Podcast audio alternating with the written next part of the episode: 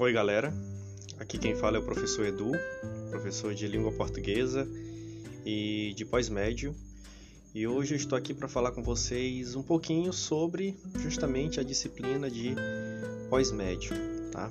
E por que eu escolhi falar um pouco sobre essa disciplina nesse primeiro podcast com a minha participação.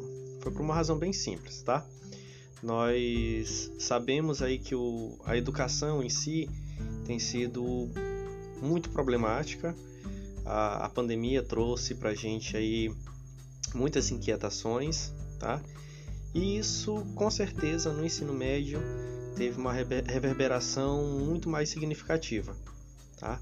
Então, muitos estudantes, muitos jovens aí que tinham já algumas perspectivas de futuro infelizmente tiveram que abandonar as coisas no meio do caminho para que pudessem trabalhar, se sustentar e ainda aqueles que estão na, na luta, na batalha para continuar com os estudos, tá certo? Então, eu tenho trabalhado com os estudantes na disciplina de pós-médio justamente essa vontade de conseguir, de manter o sonho vivo sobre aquilo que você deseja para o futuro, tá?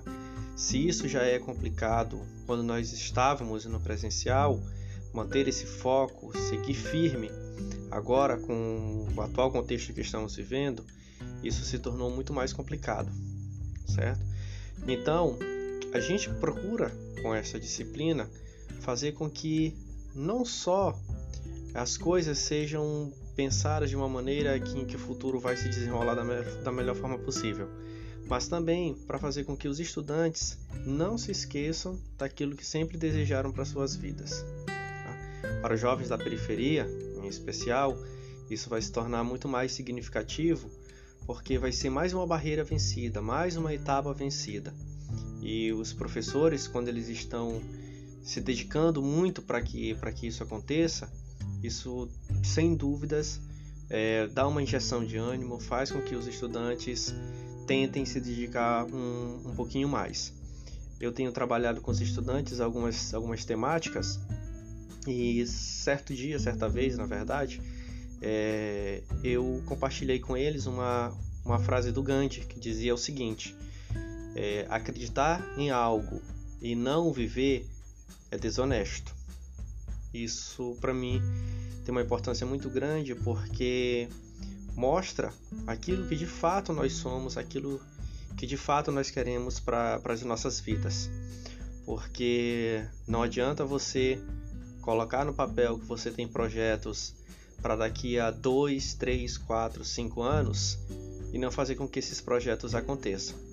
O momento é de dificuldade, o momento é de superação, mas eu tenho certeza que se vocês estiverem focados, se vocês estiverem decididos naquilo que vocês desejam, eu tenho certeza que os professores estarão ainda mais engajados e também mais empenhados em ajudá-los nesse processo. Fica aqui um super abraço virtual e espero que em breve nós estejamos juntos para fazer com que esse projeto de vida e esse pós-médio possam ser cada vez mais interessantes. Beijos, tchau!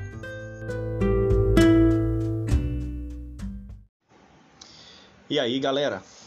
Aqui quem vos fala é o professor Edu. Vos fala. Gostaram, né? Eu também. Me amarro. Bom, aqui nesta minha participação no Dorelene Podcasts, eu gostaria de deixar algumas informações bem rapidinhas para vocês e depois o questionamento. Muitas pessoas não sabem, mas a língua portuguesa, sim, esta coisinha aí que várias pessoas acham mega difícil, é uma das línguas mais faladas do mundo. Então, eu gostaria de saber de vocês, além do Brasil e de Portugal, evidentemente, em quais países ou localidades o português também é falado? Aguardo as respostas de vocês. Valeu, tchau!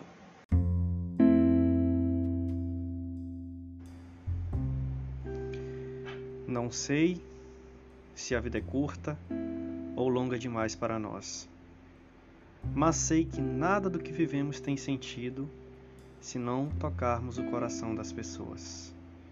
Muitas vezes basta ser colo que acolhe, braço que envolve, palavra que conforta, silêncio que respeita, alegria que contagia, lágrima que corre, olhar que sacia, amor que promove. E isso não é coisa de outro mundo, é o que dá sentido à vida. É o que faz com que ela não seja nem curta, nem longa demais, mas que seja intensa, verdadeira e pura enquanto durar.